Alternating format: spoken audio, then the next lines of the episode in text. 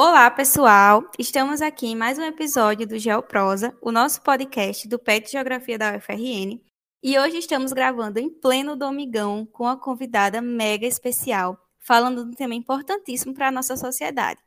Hoje nós trazemos três mulheres para comandar esse episódio e o tema não é nada mais, nada menos que corporeidades invisíveis, gênero, raça e classe.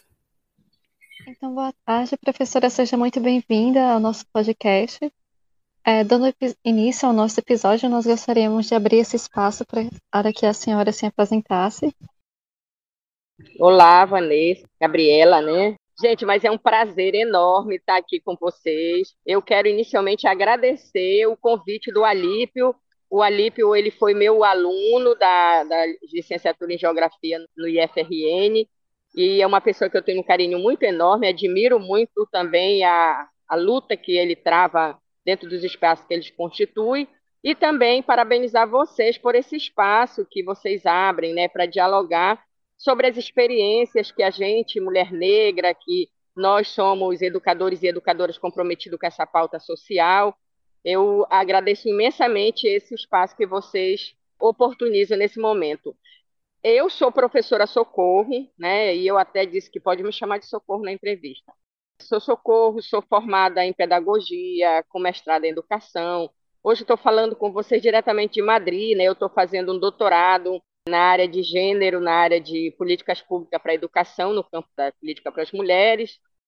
Tenho uma participação como educadora popular na rede de educadores populares do RN, na Escola Quilombo dos Palmares, em Recife. Atuo como integrante do NEGEDI. Eu já estive como coordenadora do NEGEDI, como líder do Núcleo de Estudos e Pesquisa em Educação, Gênero e Diversidade, que é um núcleo de estudos que tem sede, né, que tem a sua organização, a sua centralidade no Instituto Federal de Educação do IFRN, no campus Natal Central, no qual eu sou uma das fundadoras, né, atuo nessa área de políticas públicas para as mulheres, discuto a pauta de gênero e diversidade, né? atuo na, na formação docente como professora e como pesquisadora também nesse campo formativo, gênero, educação, raça e esse debate das relações étnico-raciais. Né? Bem rapidamente falando um pouquinho dessa minha área de atuação. E estou à disposição para vocês depois perguntarem outras coisas que vocês acharem de interesse. Tá certo, professora. Muito obrigada pela participação no nosso episódio. Então, adentrando mais nas temáticas relacionadas a esse episódio e aproveitando essa centralidade das temáticas sobre minorias sociais nesse contexto de datas tão importantes de protesto e celebração, como a abolição da escravatura no último dia 13 de maio e o mês do orgulho LGBTQIA+, em junho. Nesse episódio, nós pretendemos perpassar as discussões sobre essas partes invisibilizadas da sociedade dentro desse processo histórico formativo e sobre esses direitos aos quais elas são constantemente renegadas, como desde o principal direito de existir.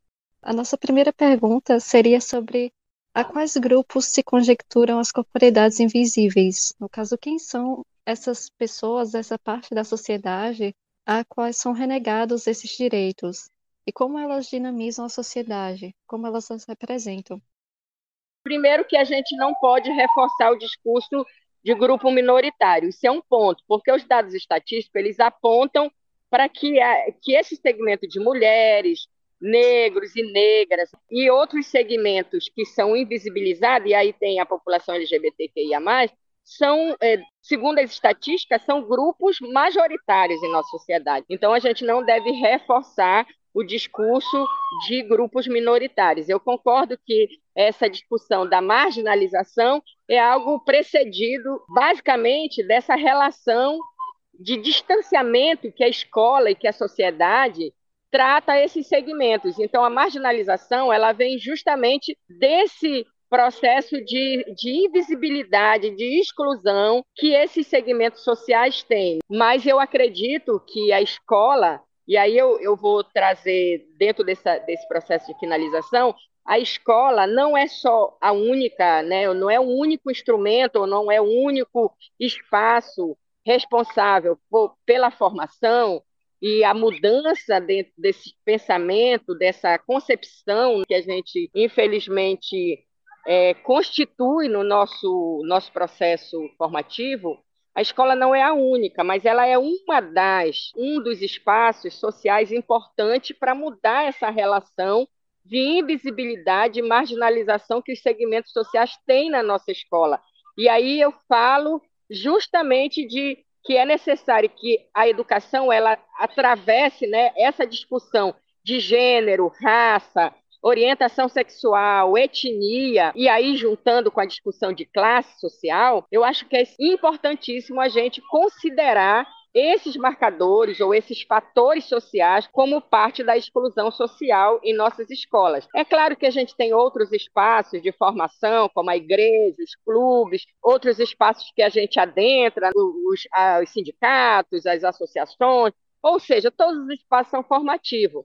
Mas eu acho que é muito importante a gente trazer aqui o papel da escola como formadora e de, de mudança desse, dessa concepção de que a sociedade ela é heteronormativa, né? ela tem uma heteronormatividade, existe uma sociedade que tem homens e mulheres somente, não cabe a diferença é, nessa escola, como a gente vê na nossa realidade, e a escola ela se, ela se dá dessa forma muito normativa é, instituída por regras, instituída por valores, instituída por ideias que segmentam essa exclusão e a marginalização desses segmentos sociais. Bom, professora, como a gente vem abordando, você, desculpa, veio abordando esse conceito no âmbito educacional, né? Para a academia, qual seria a importância de dar e ter a visibilidade a corpos subalternizados? Olha, a gente não pode dizer assim, a gente não pode falar pela academia, né? Porque a gente considera que a, que a nossa academia, como um todo, ela é uma academia branca, elitizada, heteronormativa e uma academia que invisibiliza esses corpos, esse, essa corporeidade, ela não, ela não está posta na nossa academia. Ela, na verdade, ela é construída por segmentos, por organizações, por indivíduos, e aí eu posso colocar os indivíduos, tanto o segmento de educadores, como de estudantes e outros segmentos organizados que instituem isso, né, de fato, na academia. Porque, assim, a normativa, a narrativa da nossa academia, ela não incorpora essa essa subjetificação desses sujeitos, não incorpora. Se você pensar quando é que a nossa instituição, que a nossa faculdade, né, a nossa universidade, que as nossas instituições educacionais trouxeram esta temática para a sala de aula. E aí você vai ver que as mulheres foram invisibilizadas na sua história e na sua trajetória durante todo o processo escolar. Nós não tivemos a história do povo negro sendo contado nos livros didáticos. Muito posteriormente, já com a questão da lei, né, a 10.639, é que a gente tem uma obrigatoriedade quanto a essa questão do currículo da história afro, afro-brasileira e africana no currículo, mas isso ainda não é uma, como é que eu posso dizer, isso não é ainda uma lei que é cumprida, infelizmente não, né? E, e aí quando você fala academia, é importante para a academia, devia ser importante, devia ser importante porque são esses sujeitos que estão sendo excluídos do processo social. Se a gente for ver, quem é que está sendo excluído? A maioria, excluído, que eu falo, é dos bancos escolares, a, questão da evasão. Quando a gente vê os índices de evasão, a gente vai encontrar justamente são esses segmentos, são as mulheres, são os negros, são os, a, a, a população trans, a população LGBT, que são excluídos do processo escolar, né? Então a gente percebe o quanto a academia ainda ela, ela não incorpora, enquanto ela, ela não valoriza, enquanto ela não prioriza esse debate. Então, a gente deveria dizer que deveria ser o papel da academia incorporar esses sujeitos né, e toda a sua corporificação nesse processo educacional. Mas, infelizmente, a gente não tem. A gente tem uma luta travada por segmentos organizados, por educadores, né, é, por várias organizações que impõem a necessidade da gente ter um currículo transversal, da gente ter um currículo que garanta essa diversidade, né, a pluralidade, a transversalidade dessa realidade que a sociedade representa, que infelizmente ainda não é garantida e implementada nos nossos espaços educacionais, né? Então eu penso dessa forma. O papel da academia deveria ser esse, mas não é. Não é porque vocês, como estudante, como profissionais, vocês sabem infelizmente, como que é secundarizado esse debate na nossa escola, na nossa formação. Quantos autores negros você tem no currículo educacional? Quantas autoras mulheres você tem incorporado no currículo educacional, né? E, e como é que se dá essa história? A gente ainda tem, é, que a gente chama as datas, o calendário social de luta, que a gente incorpora enquanto movimento é, enquanto movimento negro, enquanto movimento LGBT, enquanto movimento social, né? E, e, isso a gente incorpora essas datas nas nossas, nas nossas atividades, seja através de seminários, seja através de debates, seja através de agora, como vocês estão fazendo, ou seja, nós buscamos espaços para garantir que esse debate flua, né? Mas infelizmente ele ainda é um, não é um debate horizontal, né? Não é da direção, da reitoria, das instâncias que ele acontece. Ele ainda é atravessado muito por conta do interesse e da necessidade da gente ter uma pauta que seja inclusiva e não exclusiva na nossa escola. Certo, professora. Muito importante essas discussões sobre os espaços a serem ocupados na sociedade. Então, dando continuidade agora sobre a questão das políticas públicas e a diversidade, nós gostaríamos de fazer algumas perguntas mais relacionadas às suas vivências. Então, Sim. enquanto professora, pesquisadora e ativista, como você começou a sua vida acadêmica e pública em prol da equidade de gênero, da educação e da diversidade? E quais foram esses impasses que marcaram a sua trajetória acadêmica e de vida que decorrem do fato de ser lida como uma mulher negra na sociedade? Veja bem, é interessante a gente é, ter o nosso lugar de fala, né? Porque, assim, é muito importante a gente pensar que, como eu, outros devem também ter oportunidade de ocupar os espaços, de contribuir e também de, de garantir a, a, sua participação, garantir também a sua contribuição, do que é que eu estou falando? O que é que a professora Socorro está falando? Eu estou falando de que muitas vezes esses espaços que são ocupados pelas mulheres negras, o LGBT na nossa escola, seja como liderança de um grupo político, seja como líder de um sindicato, seja como é, comissão de estudante, ou seja, muitas vezes esse, esse, essas lideranças elas ficam na invisibilidade do processo político, porque muitas vezes você não tem oportunidade. Quantas lideranças são guindadas a, a serem depois dirigentes, políticos, parlamentares, é, representantes da, da, da instituição, ou seja, a gente não dá espaço para esse segmento que se organiza e que se evidencia das lutas sociais. Então, eu acho que a primeira coisa que a gente precisa trabalhar é a gente apoiar todo e qualquer tipo de, de suporte ou fortalecimento e apoio às nossas lideranças. As nossas lideranças nos espaços que elas estão. É preciso a gente dar apoio, é preciso a gente fortalecer e é preciso a gente valorizar. Isso é um ponto. Eu comecei a minha militância como professora da rede pública no sindicato. Foi o meu primeiro espaço. Eu comecei muito jovem, eu comecei a trabalhar com 20, 22 anos, e a primeira coisa que me disseram era que eu deveria militar no meu sindicato.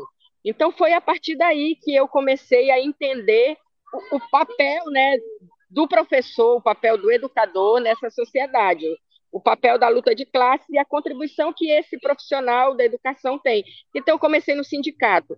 No sindicato, eu ocupei muitos espaços, como diretora do, de, de departamento, diretora de comissões, diretora de pasta de políticas, e fui-me embora. Depois eu comecei a militar no movimento de mulheres, muito tempo militando no movimento de mulheres, no movimento feminista, no movimento de mulheres negras. Atualmente, né, eu tenho apoiado e fortalecido essa pauta das mulheres negras, porque também é necessário a gente compreender o nosso papel como mulher negra, né, como profissional da luta pela equidade racial, que não é tão fácil, até porque essa questão da identidade racial é algo que é muito lento e as pessoas muitas vezes não se assumem, não assumem a sua identidade racial, não se acham negra, não se acham pessoas da classe trabalhadora, não se colocam realmente nesse processo contra-hegemônico. Eu acho que a gente precisa compreender qual é o nosso papel enquanto agente, enquanto sujeito social. E aí eu militei no movimento de mulheres, de várias organizações feministas na Marcha Mundial de Mulheres, à frente também do, dos coletivos de mulheres. No sindicato, eu ocupei a pasta, aqui no Sinasef, do Sinasef Natal, eu ocupei a pasta de políticas sociais, né, de política de gênero também, e fui coordenadora do Sinasef Natal por duas gestões. Ou seja, a gente vai ocupando os espaços porque a gente acredita que pode contribuir e a gente acredita que esse é um processo que a gente vai descobrindo também, até porque não tem muitas mulheres ocupando esses espaços nas direções dos sindicatos, nas direções dos partidos políticos. Eu também sou militante do Partido dos Trabalhadores. Desde a década de 80 militei no PT e venho militando dentro do campo de esquerda, acreditando que o partido, independente de onde ele esteja, claro que independente não, depende, ele tem que estar dentro do, do campo da, do, do progressismo, dentro da luta, em defesa das lutas sociais. E aí eu vim trabalhando, tudo isso me ajudou na formação. Paulo Freire dizia que a gente nunca é um ser completo, a gente é incompleto e é um ser em incompletude sempre. Ou seja, a gente, com toda essa experiência, a gente não se acha ainda é, preparado, porque a preparação é algo que você vem do dia a dia, é na sua militância política, é aprendendo com os seus pares, né? na luta política em defesa da igualdade de gênero, né? Então, é isso que te fortalece, é isso que te faz crescer na, na, militância política. Então, eu venho dessa trajetória, eu venho dessa trajetória, eu venho dessa experiência, né? A educação popular eu descobri há uns 10 anos, 5 anos, 10 anos atrás, quando eu me constituí realmente como uma educadora freiriana, né? De conceber a educação como processo libertário. Então, Desde aí eu também me assumi como educadora popular e venho organizando, participando, construindo nesses espaços políticos essa educação popular, emancipatória, crítica, que nos ajuda a pensar de uma outra forma. E milito no movimento de mulheres negras, no RN, no coletivo de mulheres negras, é, contribuindo nessas pautas, fora e dentro do Instituto Federal. Né? Dentro do Instituto Federal, é, a gente faz esse debate da invisibilidade das mulheres negras nas carreiras da educação superior, com a discussão também sobre o debate da invisibilidade do, da literatura negra no currículo.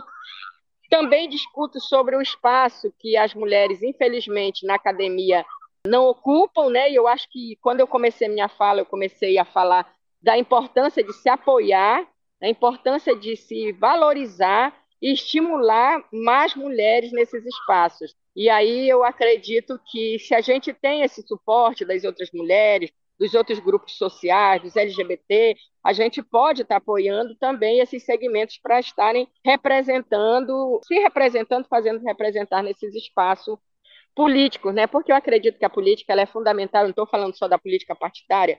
Eu falo da política como um todo. Eu falo da importância que tem esses espaços, como o sindicato, a importância que tem as associações de moradores, a importância que tem os partidos políticos, as associações comunitárias. Então, são espaços fundamentais e são espaços em que nós, como educadores, né, precisamos estar perto, apoiando e fortalecendo cada dia essa luta contra a opressão, contra a discriminação e contra o preconceito eu acredito que faço a minha parte. Não faço tudo, né? As políticas públicas para as mulheres entraram na minha vida já há um tempo, porque eu já estudo um pouco sobre isso. A minha tese agora eu estou escrevendo sobre a importância de das políticas públicas na educação para as mulheres. Então eu eu acredito que as políticas públicas elas são uma ferramenta importantíssima de, exclu de inclusão dessas mulheres, de inclusão social e econômica. Então eu acredito que, independente de ser política pública no campo da educação,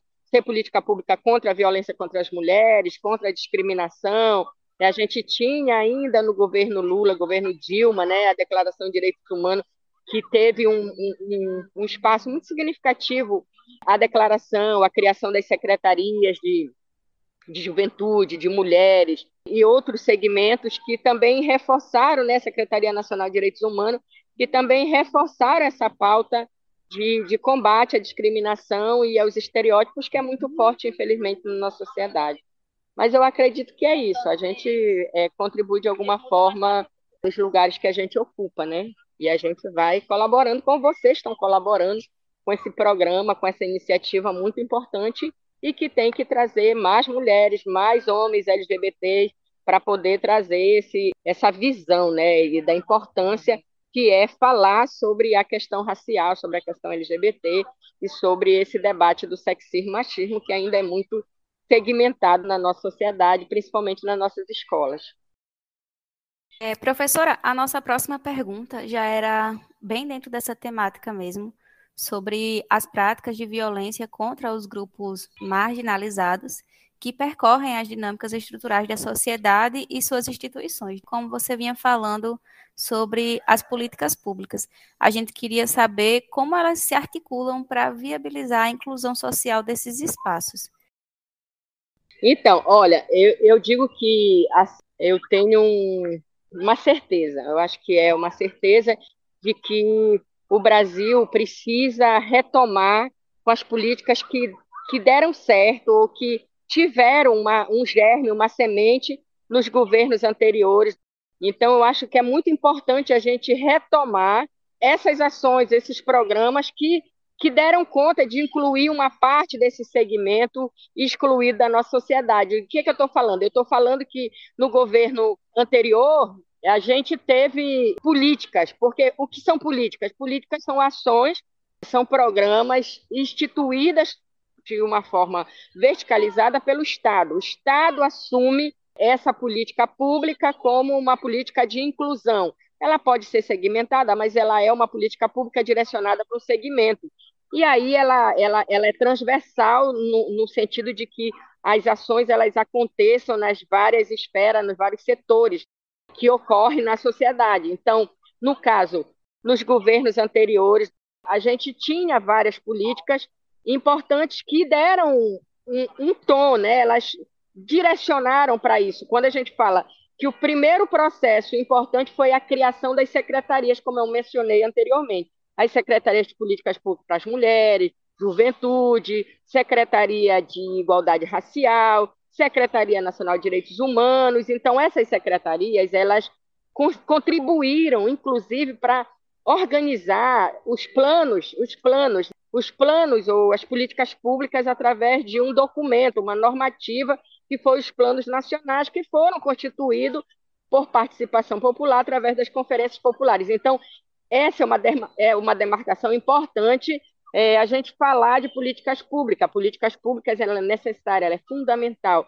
E aí, dentro desse, desse espectro né, de mudança que a gente almeja, a gente precisa considerar, por exemplo, a política de cotas raciais. Foi muito importante a gente criar ah, uma legislação, a Política Nacional de Cotas, né, que foi as instituições federais, elas têm esse percentual de, de garantir as cotas sociais e raciais, para esses estudantes de escola pública e são estudantes oriundos né, de, de segmentos da sociedade que são racializadas.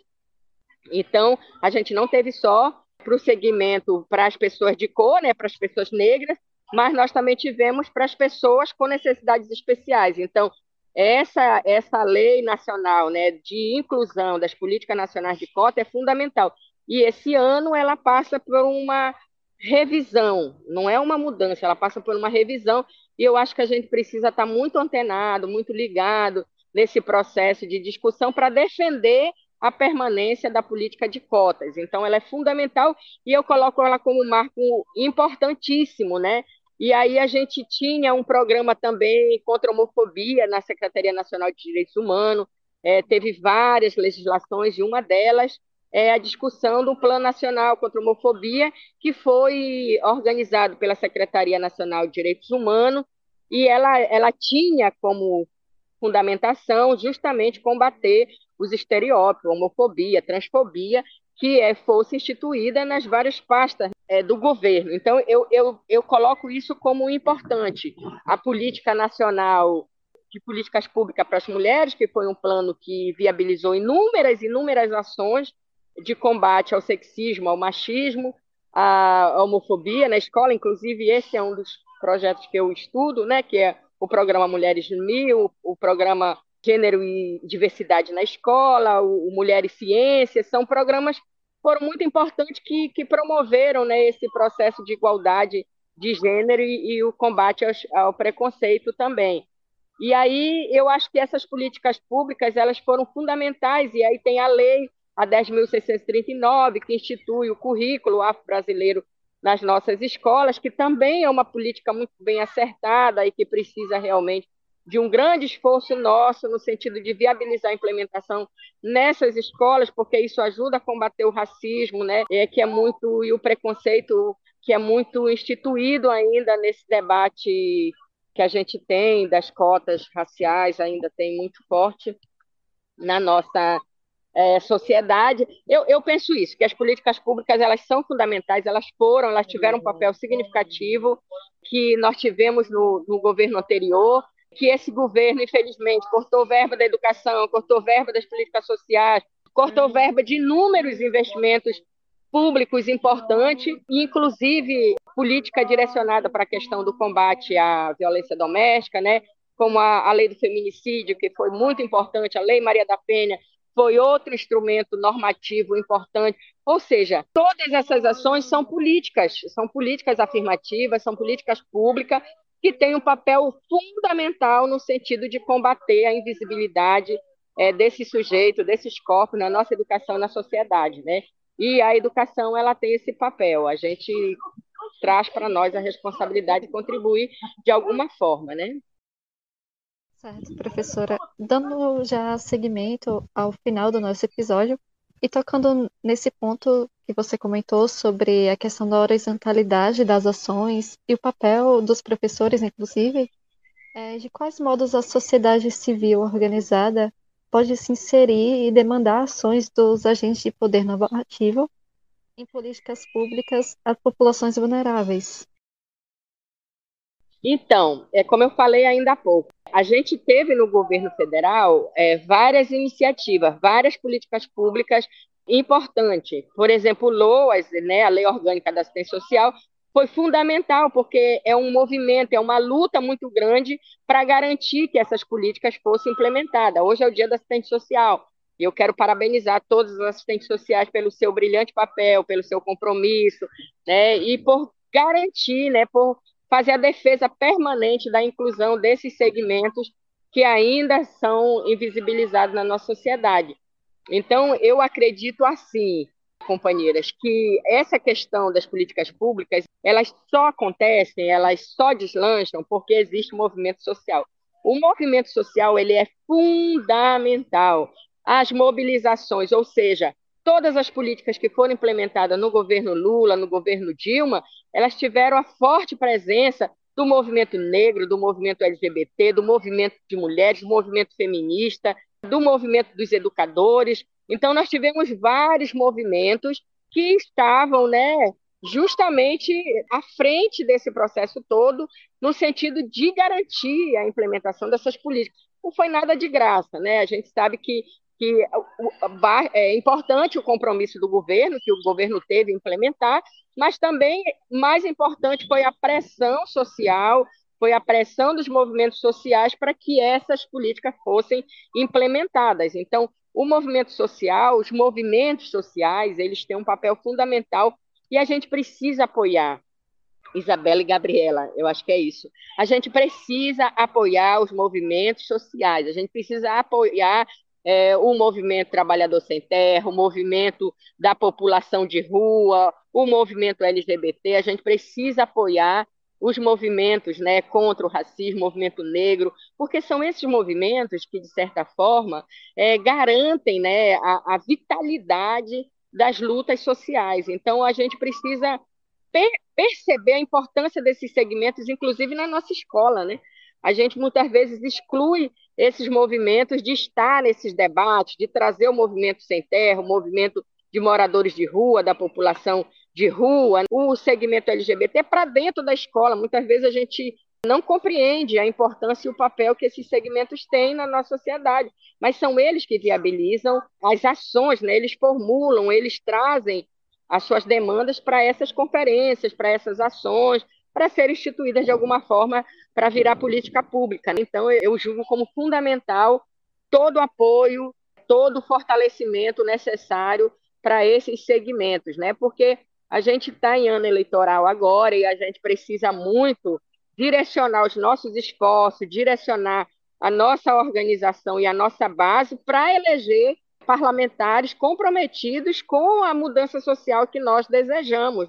Não adianta só a gente ficar na teoria, na academia, com a questão das ideias, se a gente na prática não apoia e não materializa isso quando a gente elege representantes que, que possam realmente garantir essas ações demandadas do movimento social. Então, é necessário que a sociedade brasileira ela esteja atenta a esse processo eleitoral, porque esse processo eleitoral ele é significativo para nós, é importante, porque nós educadores, nós estudantes, o movimento como um todo social teve um refluxo muito grande, corte em várias políticas sociais, fora a questão da perseguição aos movimentos, o grande, o, o, grande crescimento do ódio, da violência contra os homossexuais, contra os LGBTs, né? É o país que mais mata trans, as mulheres a cada dia mais vítimas do feminicídio.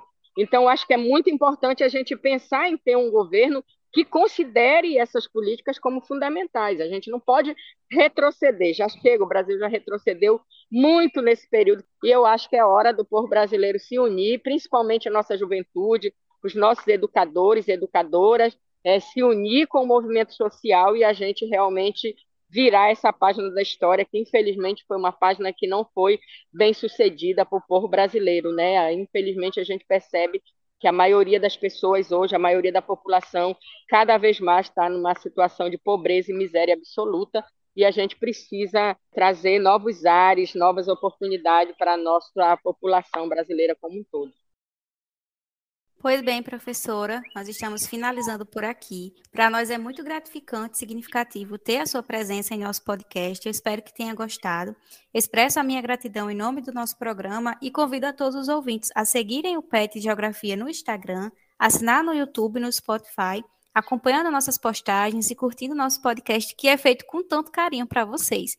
Ficamos abertos às sugestões de próximos temas e convidados. Espero que tenham gostado e até a próxima. Eu agradeço também, fico muito lisonjeada de poder participar é, do programa e desejo sucesso para vocês e outra oportunidade que quiserem, podem me convidar, que com certeza a gente vai contribuir de alguma forma. Parabéns, viu, a vocês aí, coordenadores do programa, e desejo um sucesso enorme e vamos lutar para que mais mulheres ocupem esses espaços, né? Mulheres negras, LGBTs e principalmente as mulheres comprometidas com as lutas sociais. Um grande abraço.